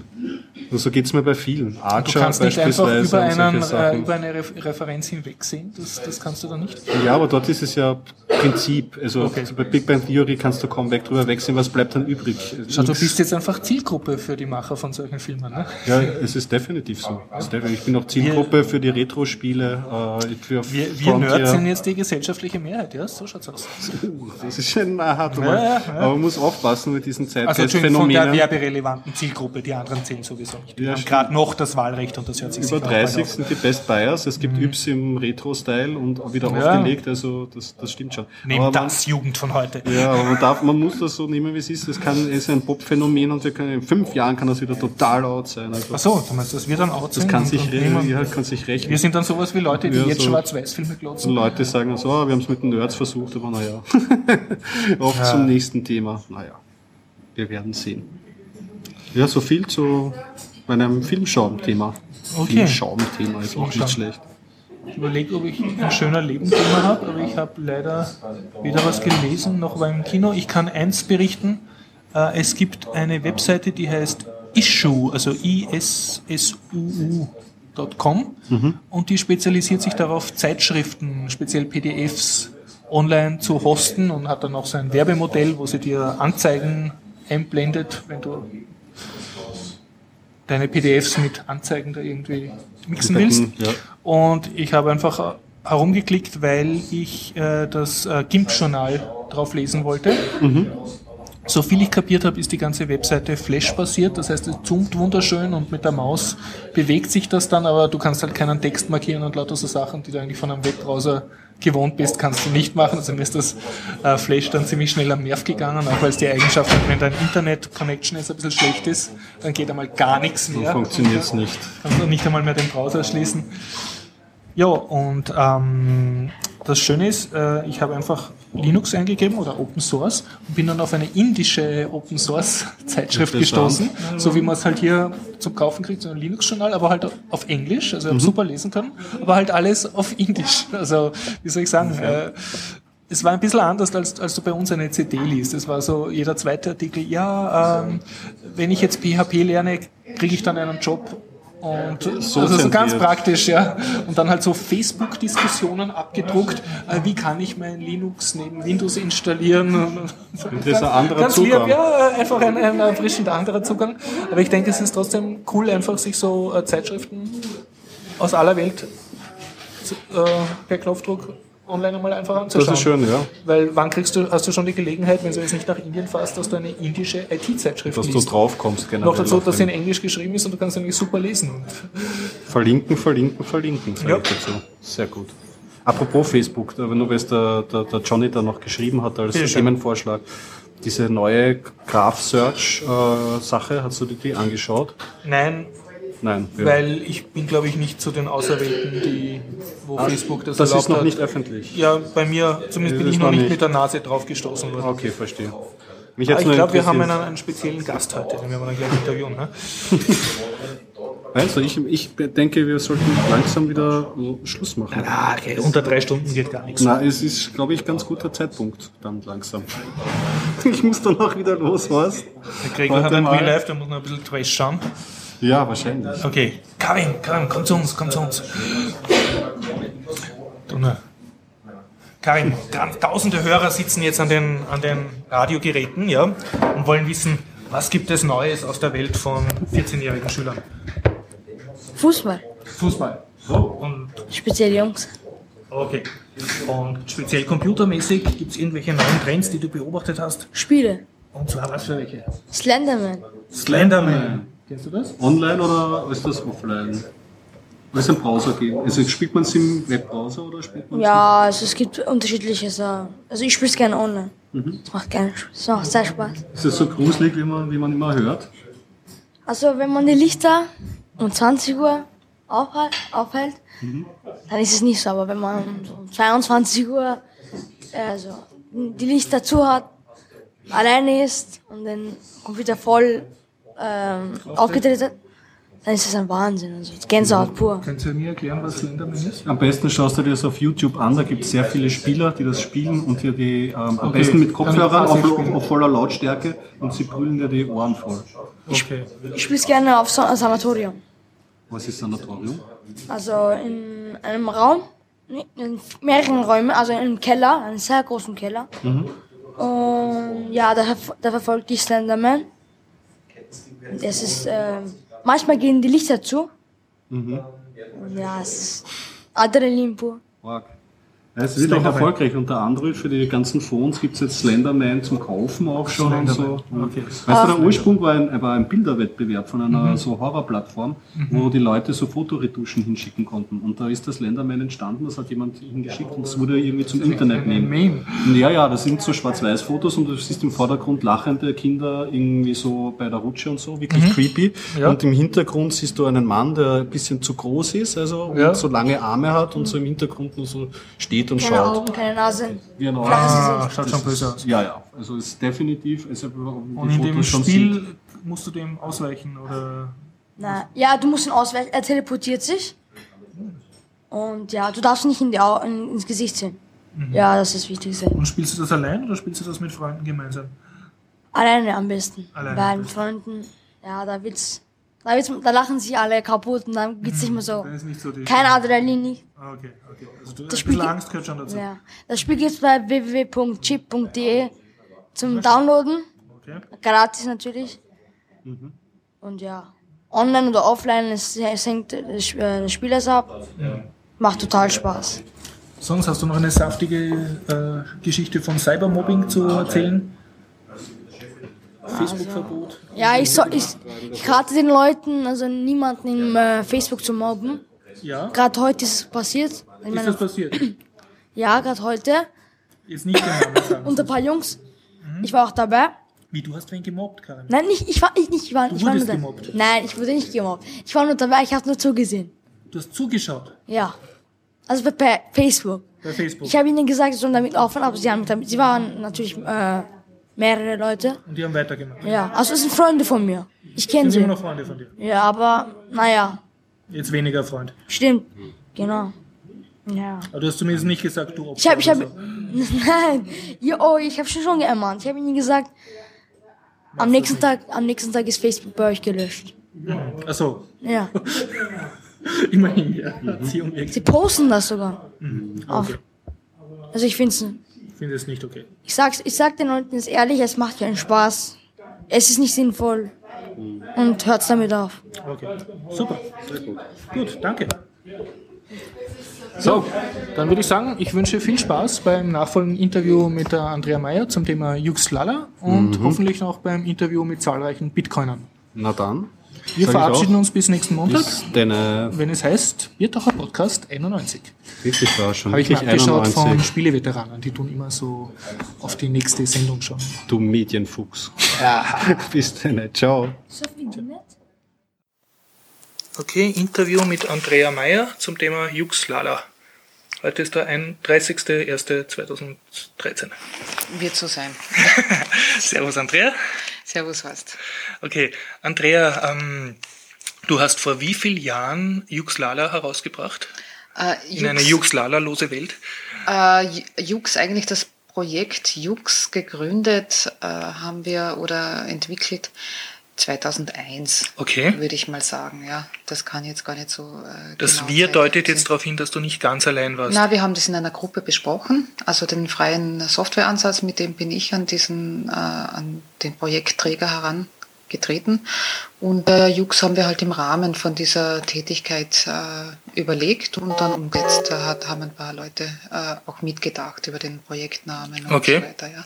Die Umsetzung habe dann in der Folge großteils immer ich gemacht, Mhm. manchmal mit Hilfe von einzelnen Personen. Und in der Öffentlichkeit warst du sozusagen das Gesicht von Jux. Ja, ich habe ja also den Großteil abgewickelt. Okay. Ja, genau. Zu dem Zeitpunkt hast du schon deine Tochter gehabt? Nein, die kam dann ein bisschen später. Das habe ich eigentlich äh, ohne selbst Kinder zu haben Mhm. aufgegriffen. Es war mir ein Anliegen, das äh, vor allem unter junge Leute zu bringen. Mein erstes Zielpublikum oder die Zielgruppe war, waren vorerst Jugendliche und dann erst später ist es mit dem, mit dem Alter weiter runtergegangen. Das auch zu, der, zu, einer, zu einer Zeit, wo eben mein erstes Kind in die, ins Kindergartenalter gekommen ist. Da gab es dann die Kindergartenversion. Also bevor du dein Kind hast, hast du machst jetzt eine Linux-Distribution für Jugendliche, Für Jugendliche. und dann erst genau. durch eigene durch die eigene, Kinder, ja okay, genau, durch, den, durch die Ja. Auseinandersetzung auch mit der mit der Entwicklung meines eigenes, Ki Mhm. äh, eigenen Kindes äh, und mit dieser mit dieser ganzen äh, Phase, mit der frühkindlichen Phase haben wir gemerkt, äh, dass es, äh, dass man sehr viel früher ansetzen kann und ansetzen soll. Das Interesse ist bei Kindern sehr früh da und so hat sich die Kindergartenversion dann irgendwann mal aufgedrängt. Okay. Und äh, gibt es Kindergärten, wo das äh, schon eingesetzt wird? Weißt du davon? Es, ich kriege Rückmeldungen von äh, verschiedenen Institutionen immer wieder aus dem gesamten deutschsprachigen Raum. Das wird vereinzelt eingesetzt in Kindergärten. In den äh, Kindergärten der Stadt Wien wurde unter dem äh, Stichwort Kindergarten Linux ein anderes System eingesetzt. Mit dem hast du nichts zu tun? Nein, mit dem okay. habe ich Und nichts auch zu mit dessen Scheitern nicht. Auch damit nicht, genau. Ja. Okay. Und von den äh, Kindergärten, wo es eingesetzt wird, gehen die von selber an dich heran und sagen, ja, das wäre eine super Idee, wir holen uns jetzt ein Linux und installieren das auf unserem Kindergartencomputer oder gibt es da sozusagen jemanden, der einem dabei berät und hilft? Da kann man aktuell jetzt gar nicht mehr so stark äh, darüber sprechen, weil äh, mittlerweile diese Version auch veraltet ist. Das muss man auch äh, Mhm. Okay. ganz offen bekennen, weil also Software, so wie wir sie gestaltet haben auf äh, diesen äh, äh, Medien wie CD oder DVD äh, auch veraltern und äh, auf äh, Distributionen oder, oder Versionen aufsetzen, die dann auch nicht mehr weiter äh, äh, halt unterstützt werden und so, das veraltet und somit äh, ist es eigentlich nur mehr vereinzelt Okay. eingesetzt. Also auf alter Hardware und äh, Computern, die nicht am Netz sind, läuft es durchaus noch und äh, kann das auch noch immer installiert werden. Man kann es ja vom Netz noch runterladen. Aber aktuell passieren da jetzt nicht so viele neue Installationen mit der Softwareversion. Man muss am Ball bleiben. Ja, Und hast äh, du vor, eine neue äh, Version irgendwann wieder rauszubringen? Eine neue Jux-Version, ja, aber nicht unmittelbar neue Kindergarten-Version. Mhm. Ja. Also den, die nächste Jux-Version äh, wird äh, nach wie vor für Volksschulkinder in etwa sein, mit ein paar Programmen für jüngere Kinder mit dabei. Okay, was ist dir wichtig äh, bei einer Komposition einer Jux-Distro sozusagen? Ja, man muss sich äh, über die Zielgruppe vorab einmal sehr äh, klar sein und dann halt entsprechend äh, den ganzen Desktop auf bearbeiten, die Inhalte überprüfen, schauen, was es an neuer Software verfügbar ist, also im ganzen freien Softwarebereich. Das heißt, es ist recht viel Recherchearbeit vorab zu tun und dann halt sind die Programme zu evaluieren, zu überlegen, auf welcher Distribution man aufsetzt. Wir haben sehr stark immer gewechselt bei den mhm. Distributionen. Wir sind nie bei einer Distribution geblieben. Äh, Ihr wart ja Zeit lang Debian basiert, oder? Wir waren Debian, wir hatten Krümmel und Knoppix. Also mhm. Knoppix ist ja auch auf Debian ja. und äh, und Ubuntu letztendlich. Also eigentlich eh alle irgendwo alle Debian basiert. Ja. Es war je nachdem, was mhm. gerade im zeitlich äh, äh, angebracht war und was äh, zielgruppenspezifisch mhm. passend war. Krümmel zum Beispiel ist ja, ist ja eigentlich äh, schwer denkbar. Das ist ja eigentlich eine, eine Distribution, die in erster Linie Systemadministratoren verwenden und das war aber wirklich die beste und geeignetste für die Kindergartenkinder. Dann. Okay. Das hat sich da sehr interessant und gut getroffen. Das konnte man sehr speziell adaptieren für die Kindergartenkinder. Da hatte man diese ganzen äh, äh, File-Manager-Funktionen, die zum Beispiel in einem mhm. Ubuntu drinnen sind, so gar nicht gebraucht. Okay, ja. Bei der Softwareauswahl testest du da mit deiner eigenen Tochter oder hast du sozusagen einen Testkindergarten, wo du schaust, aha, das Programm funktioniert jetzt? Oder? Ich mache das oft mit meiner Tochter oder mhm. mit, mit äh, befreundeten Kindern, ja. die dann eingeladen werden. Nur schaust, wie reagieren die genau. auf diese und diese Software. Genau. Also die eigenen Kinder sind halt auch meistens gut greifbar, ja. Mhm. Und unmittelbar, wenn man, wenn man was braucht, muss man sich nicht Großtermine ausmachen. Okay, also ja. Das hilft schon auch, muss man ehrlich sein.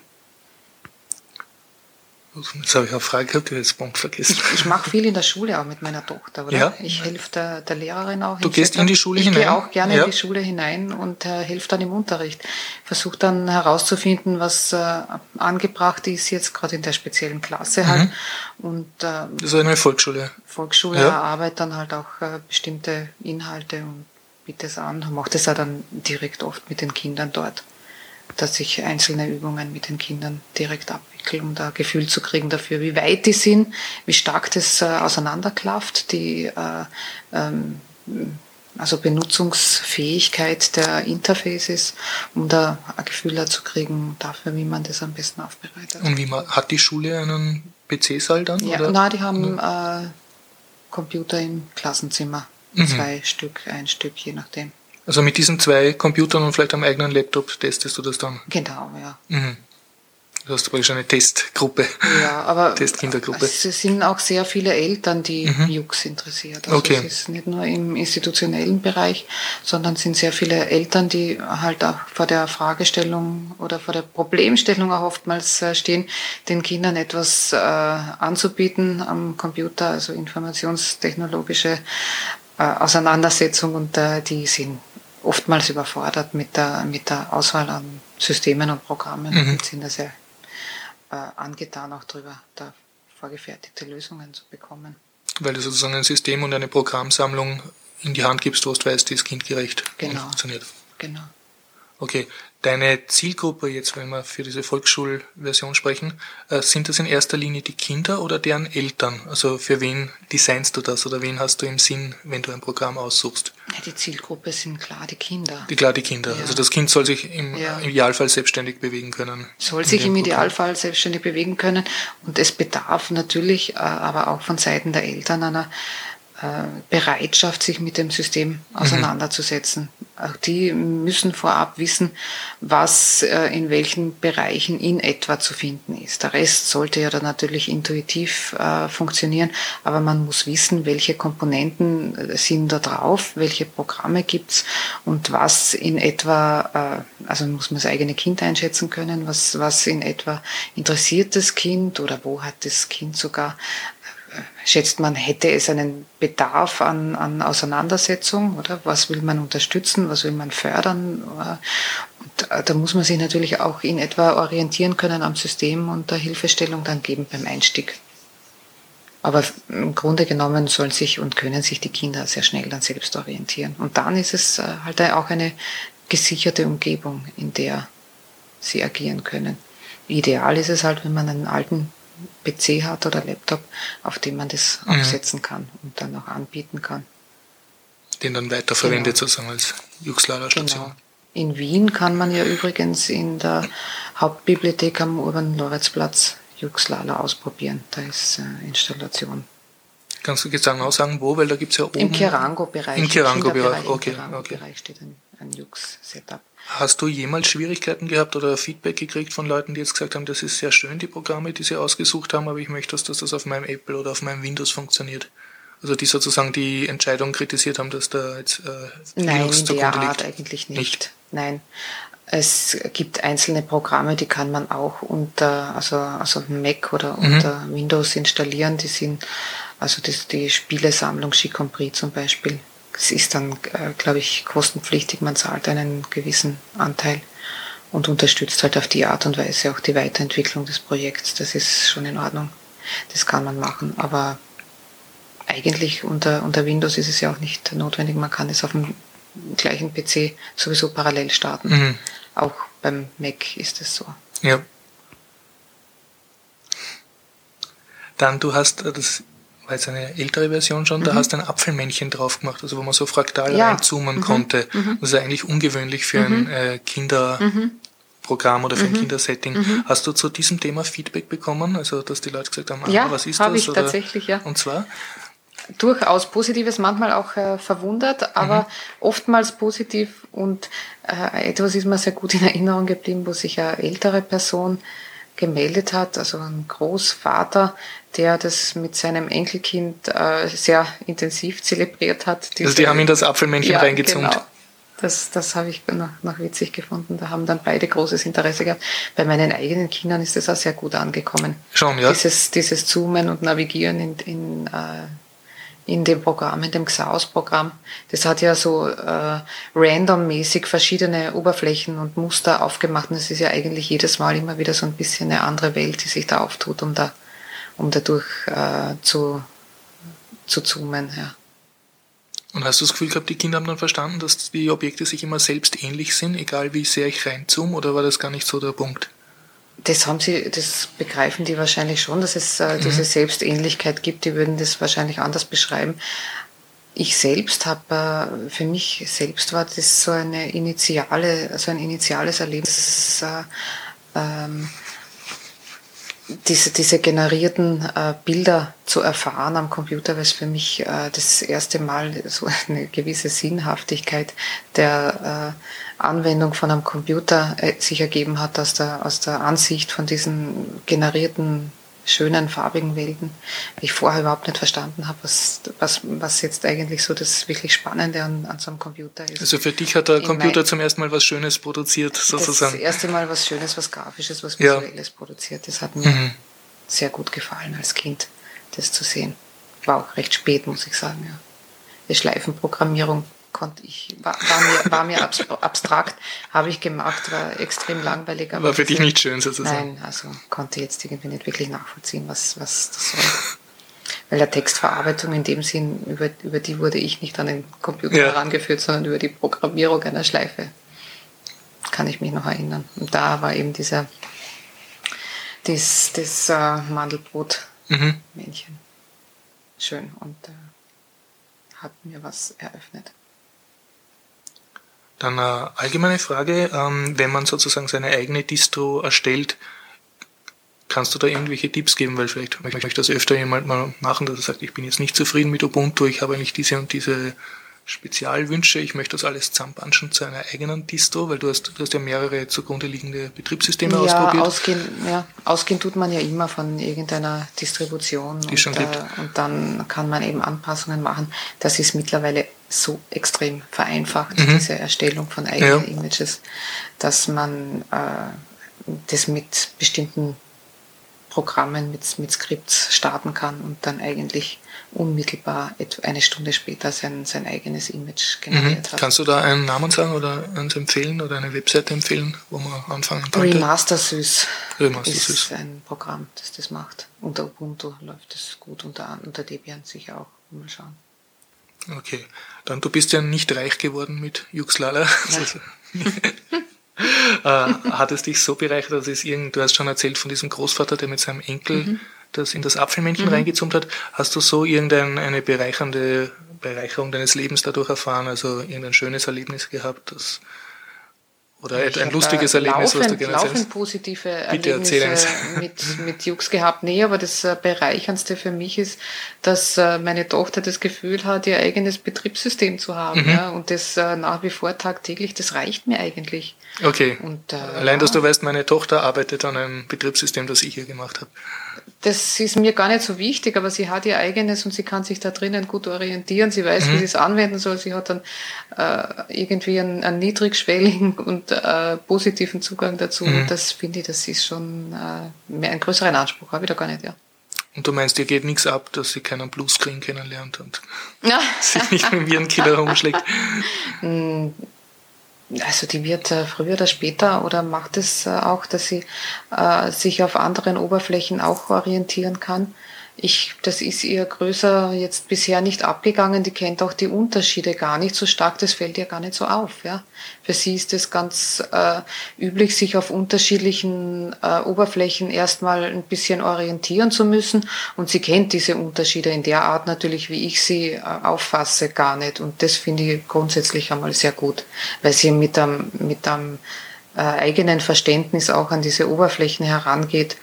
Und ich finde, das ist eine, so eine zentrale Qualifikation auch. Mhm. Eine, also eine gute Qualifikation, die da irgendwie ein bisschen, wie würde es fast als abstrakter, äh, irgendwie abstrakter ist und äh, nicht rein über die, äh, über, über die grafische Oberfläche definiert ist vielleicht, ja. Okay, dann eine abschließende Frage. Wenn ich mich jetzt über Jux informieren will und vielleicht rauskriegen will, wann du eine neue Version machst, zu welcher Webseite sollte ich da surfen, um sozusagen alles Jux-mäßige zu erfahren?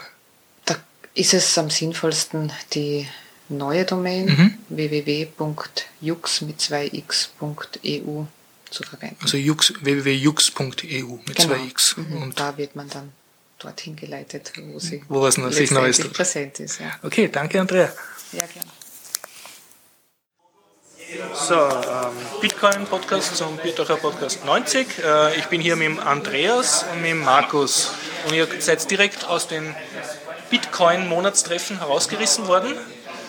Markus, Andreas, was gibt's Neues in der Bitcoin-Welt? Was kannst du erzählen? Ja, das war unser 19. Treffen heute, ja. Ähm, waren wieder einige Leute da, ja.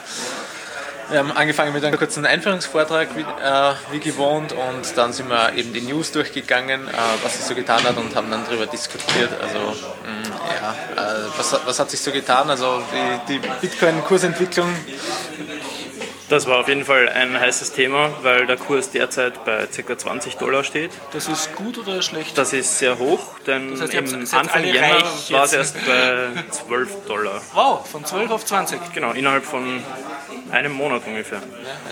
Also ich als Laie würde jetzt Bitcoins verkaufen und mich freuen. Das haben sich die Leute gedacht, wie Ja. Gegen 1 Dollar gegangen ist, der Kurs, und haben dann mit dem 1 Dollar, mit der 1 Dollar Marke alle ihre Bitcoins verkauft. Die ärgern sich jetzt. ärgern sich jetzt. Ja. Also es ist immer schwierig abzuschätzen, Ja. wann man jetzt verkaufen soll und nicht. Das war auf jeden Fall eines der besprochenen Themen.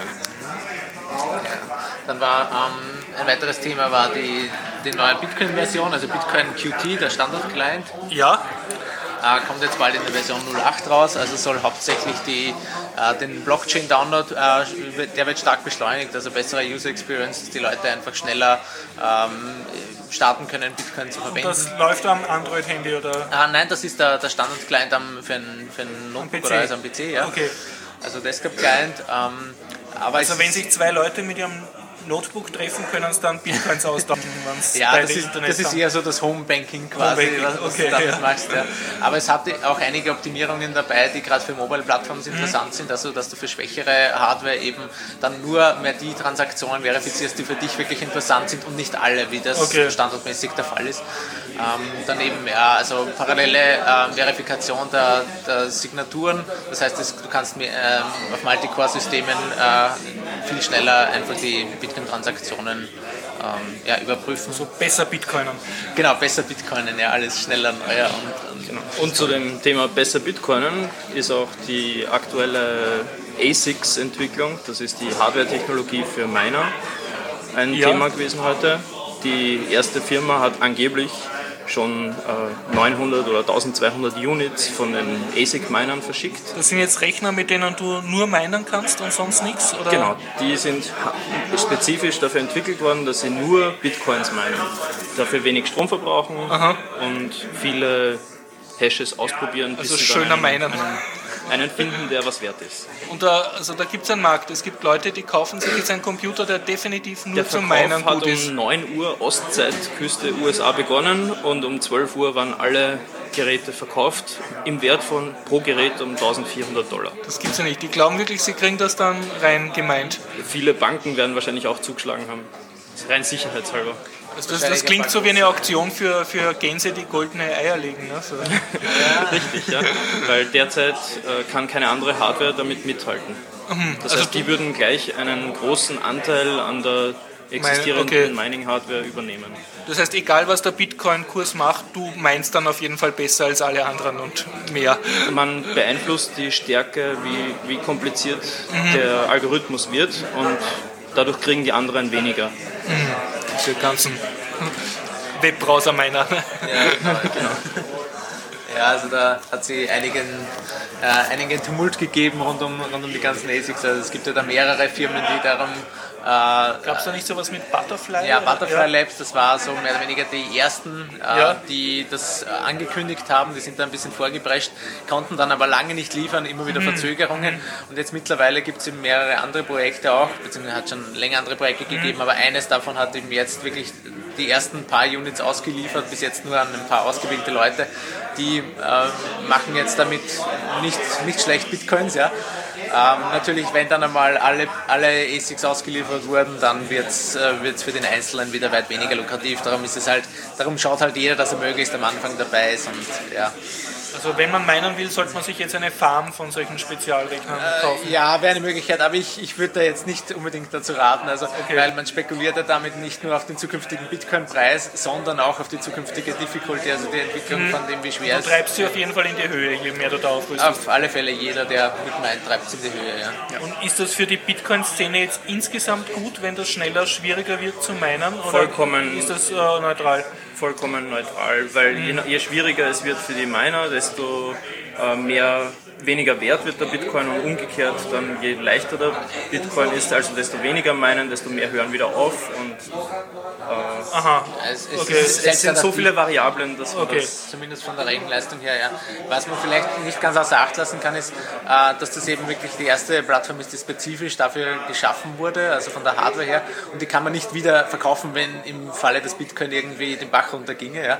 Das war bei den bisherigen Mining-Plattformen ganz anders. Also wenn du jetzt irgendwie äh, ein paar tausend Dollar in äh, Grafikkarten investiert hast und hast damit du zumindest super spielen können. dann hast du oder nachher so. super spielen können oder du hast oder es wieder können. Verkaufen. Ja, Genau. Und äh, bei diesen Mining-Computern, da kann ich jetzt nicht irgendwie Linux drauf booten und dann doch Das, irgendwie was das drauf sind nicht wirklich Computer, das sind eigene Chips. Das sind, Also das der ist so Chips, hochspezialisiert, der kann sonst Der macht nichts anderes als Bitcoins meinen. Genau, ja. Super.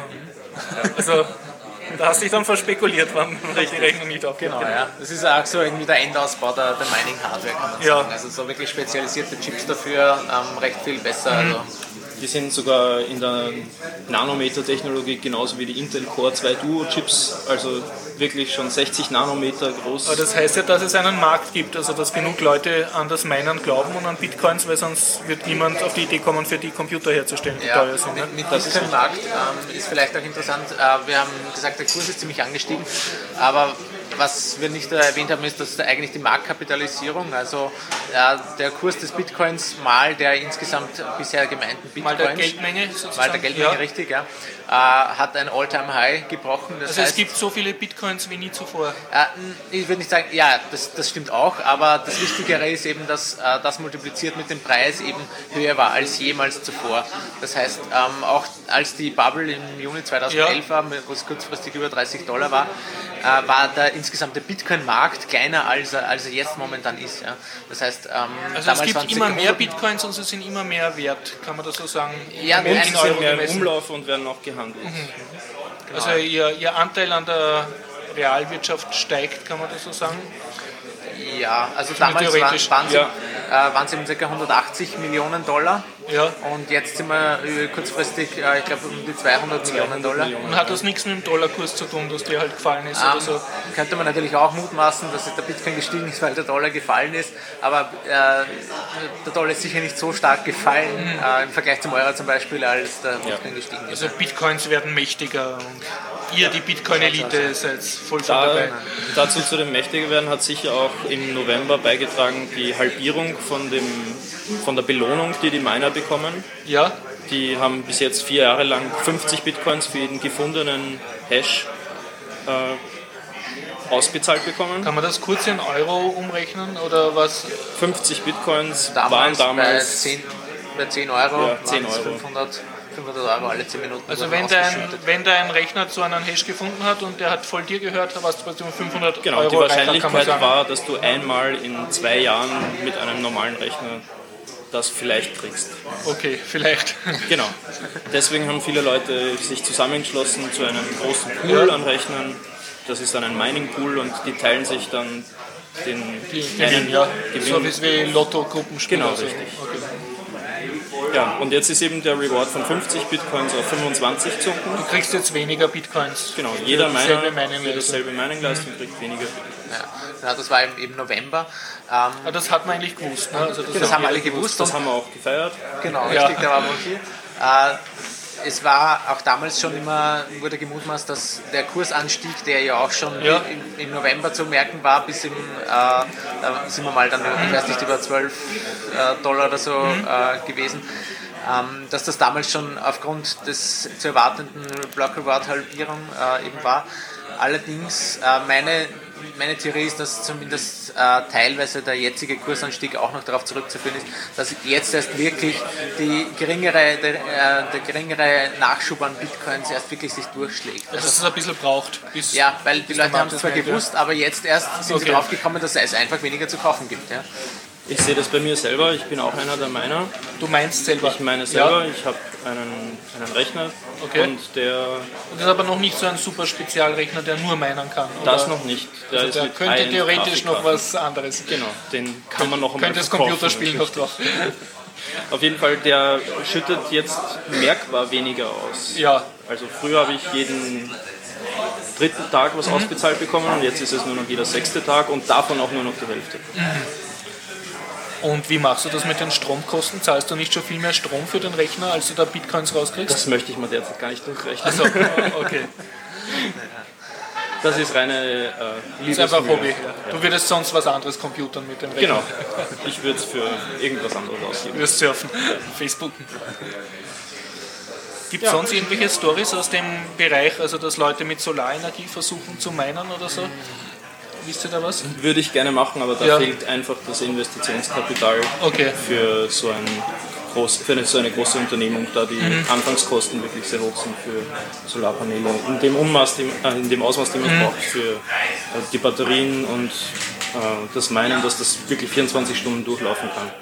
Ja, also es gibt einige, die, äh, die wirklich nur mit Solarenergie meinen. Ähm, natürlich die, die Ökominer. einmaligen- Die Ökominer, ja. Äh, natürlich die einmaligen Investitionskosten Ja, Mhm. Sind, sind relativ hoch. Also, Aber wenn man schon eine Solaranlage hat, Warum nicht auch dafür nutzen? Andere Frage, ich habe da so eine Zeitschrift gesehen, da stand Brain, Brain Wallet, also Mhm. so, dass man sich im Hirn einen, einen Bitcoin-Schlüssel merkt. Ja, das ist eine, eine Möglichkeit, wie man äh, Bitcoins ganz ganz sicher, unabhängig von einem Computer quasi äh, speichern kann. Also Ja. das ist äh, basiert äh, eben darauf, dass man sich eine Passphrase ausdenkt, also ein möglichst komplizierter Satz aus, aus ungewöhnlichen Wörtern, den man sich aber trotzdem leicht merken kann. Und das waren aber 256. Ja, das, das so? wird dann darauf, davon abgeleitet. Einen Satz oder diese Passphrase. Und davon Also aus dem wird das dann mit einem errechnet? bestimmten Algorithmus Okay. leitest du dann eben eine Bitcoin-Adresse ab. Und, äh, Also wenn ich wollte, könnte ich es aus meinem Namen machen, aus dem Buchstaben Ja, meines na, Namens. das- Das, das ist halt schwach dann. Ne? ja, genau, und das Okay. Mhm, könnte jemand anderer dann erraten und dann könnte er deine Bitcoins abziehen. Ja. Aber wenn ich jetzt äh, die Bundeshymne rein tue, ne, die ist schön lang, da kommt niemand drauf, weil die kann keiner, die dritte Strophe, ne, da, da könnte ich mir dann eine super Top-Secret-Passphrase sozusagen ja, vielleicht tauscht du noch ein paar Wörter aus und dann also mit Rechtschreibung. mit Rechtschreibfehlern, wenn du dir die kann, genau Oder. Alternativtexten. Alternativtext, genau, mit Frau und Mann. Und wie funktioniert das jetzt? Kann ich jetzt komplett ohne Computer dann dir Bitcoins geben, also nur auf dem Papier mit einem Kugelschreiber, in dem ich meine Passphrase vor mich hinmurmel und dann so lange am rechne, bis deine Ja, Bitcoin-Adresse also rauskommt? theoretisch kannst du, kannst du, ähm, mit, kannst du das machen, ja, also Ja. dass du einen, den Private Key äh, direkt jemandem gibst, dass du den wirklich dann ableitest von der Passphrase, das ist re rechenaufwendig, das schaffst du wahrscheinlich nicht. Also Kopf. bräuchte wahrscheinlich schon einen Computer dazu. ja, du bräuchtest dann einen Computer sehr viel ähm, Zeit. dazu. Oder ja, Oder viel Papier. viel Papier. Aber es wäre, also der Algorithmus ist, der Programmierbarer wird theoretisch auch mit der vielleicht. Hand gehen. Ja. Richtig, ja. Aber Also es geht mir, ich ja. könnte es ohne Internet machen sozusagen. Ja, nur ich Ja. würde das dann nur annehmen, wirklich als Bitcoin, Ja. wenn ich dann eben auch Internetzugang habe und das dann einspeise und äh, Vom weil, System kontrollieren das. Also wenn beide Leute das kein Internet haben, zahlt es sich nicht aus. Dann. Nein, das ist, also du kannst es machen, aber es ist nicht sicher. Du musst dem halt dann wirklich vertrauen, wie beim echten Geld. Das ist eigentlich dann keinerlei Vorteil mehr. Richtig, das ist dann nicht mehr. Das ist eigentlich wie ein Wechsel oder, oder irgendwas, was ich dir halt, ich sag dir, da hast du Geld, glaub mir, dass das. wie bei Euro, Dollar oder so. Genau. Ja, also rein offline ist, ist immer noch problematisch, das ist richtig. Es gibt nur gewisse, es gibt schon gewisse ähm, Techniken, wie man das machen könnte. Ähm, aber das ist noch ein bisschen Zukunftsmusik, wird aber vielleicht auch einmal kommen. Also, dass man dann eben nicht Private Keys austauscht, sondern, sondern Transaktion, Versionen von Transaktionen, die schon ein vorher ähm, hinterlegtes Geld irgendwie äh, reduzieren. Ja? Also eine Prä-Transaktion macht. Also dass man, ja genau, also dass du mir zum Beispiel einmal 100 Bitcoins überweist mit einer Transaktion, die erst in der Zukunft gültig wird und dass wir dann diese Transaktion mit einem Feature, das noch nicht existiert, das ist das Transaction Replacement, dass man dadurch dann eben diese Transaktion adaptiert um einen gewissen Betrag und dass es dann eben nicht mehr 100 Bitcoins sind, sondern ähm, ja, zum Beispiel äh, 70. Ja, 70 ja. Also eine Future auf eine Transaktion. ja, also zumindest das, das, das Feature ist noch, ist noch Zukunftsmusik, aber es wird sicher mal kommen. Ja. Und äh, Mar- Markus, ja? Ja. darf ich fragen, äh, was machst du mit den Bitcoins, die du ermeinst oder so? Hast du einen, einen Online-Shop oder eine Sparbüchse oder was, was äh, wo, wozu Bitcoins du? Also zum Beispiel bei der Bitcoin Halving Party, die wir da im MetaLab gehabt haben, Ja. habe ich an Bitcoin Austria Teile davon überwiesen in ASCII-Code. Also ich habe 0,010010100100101 Beträge von Bitcoins überwiesen, sodass dann insgesamt rauskommt Bitcoin Austria geschrieben. Als also du, du, hast Kunst mit Geld gemacht. Genau. Ein teures Hobby, oder? Das wäre wie wenn ich jetzt Münzen zur Mosaik anordne oder so. Aber sehr lustig, wenn es jemand entdeckt. Okay. Also in die Blockchain halt Me äh, Messages Ja, einbinden. ja. Ja, also das ist recht nett, das sind schon einige Sachen da drinnen, ja. Und jetzt eben auch Bitcoin Austria. Ist das so ein bisschen das Äquivalent, sich so seine, seine Havanna mit einem 100-Euro-Schein anzünden und dann sagen, ja, die Farbe, die Flamme hat ein schönes Muster. Also, Kommt drauf an, wie viele Bitcoins noch wert werden, aber das Okay. ist auf jeden Fall vergleichbar. okay. Aber sonst, äh, ich meine, ähm, spekulierst du darauf, dass die mal viel wert werden und du bist dann ganz reich, weil du jetzt schon Bitcoins meinst? Oder, oder betreibst du irgendein Business oder gibst du zum Beispiel dem Andreas Bitcoins dafür, dass er dir, ich weiß nicht, ein Bier holt aus dem MetaLab oder also, also sozusagen eine Realwirtschaft, also machst du irgendwas Reelles mit den Bitcoins? Zum Beispiel einen von diesen äh, ASICS Bitcoin Minern Ja. habe ich mir mit Bitcoins gekauft. Ah. Okay, das, ist, das klingt so nach einer Rekursion. Richtig. Man kann sich auch das Bitcoin-Magazin, wo jetzt die neue, die sechste Ausgabe rausgekommen ist, also Ja, gibt's ja bei, bei Amazon, glaube ich, habe ich gelesen sogar. Aber du kannst ja auch natürlich für Bitcoins bestellen. Und ja, es gibt. das kann ich nicht gratis downloaden auch. Ah, nein, gratis Ah, kannst du okay. nicht downloaden. Ja, und ansonsten mit Bitcoins kann man natürlich alles Mögliche machen. Ja, Es gibt Handelsplattformen, auf denen man Ja. die Bitcoins hinüberweisen kann und dann gegen, von anderen Leuten irgendwo auf der Welt wieder Euro, Dollar oder sonst Ja, irgendwas oder zurückbekommt. Dienstleistung halt. Das machen wir auch mit den ermeinten Bitcoins. Also du handelst damit dann Genau. und tauscht das in Währungen oder Genau.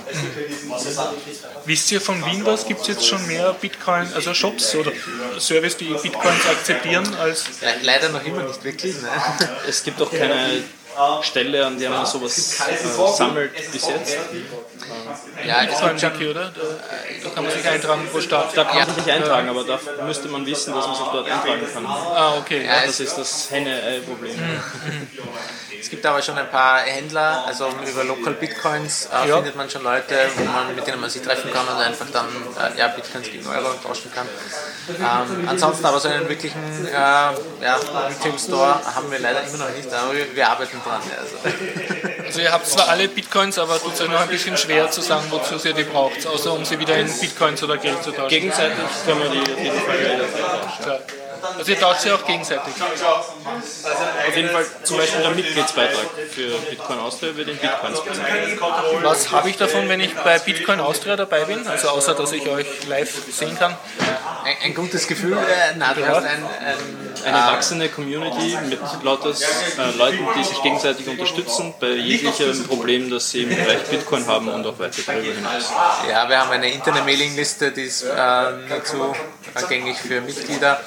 Äh, wir werden jetzt bald Visitenkarten bekommen und ja, du kannst halt sagen, dass du Mitglied bist. Und ihr habt aber noch nicht so, so eine Art Geheimbund, wo ihr so seltsame Masken aufhabt und die Welt der Zukunft aufteilt in Provinzen, die dann jemand beherrschen darf.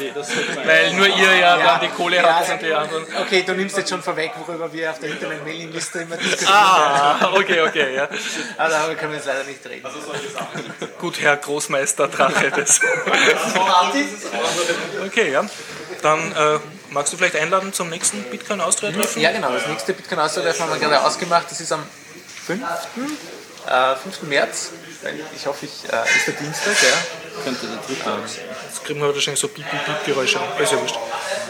5. März. Ja, Und man findet es auch auf der MetaLab, Mailing, äh, Me- MetaLab Wiki Kalender.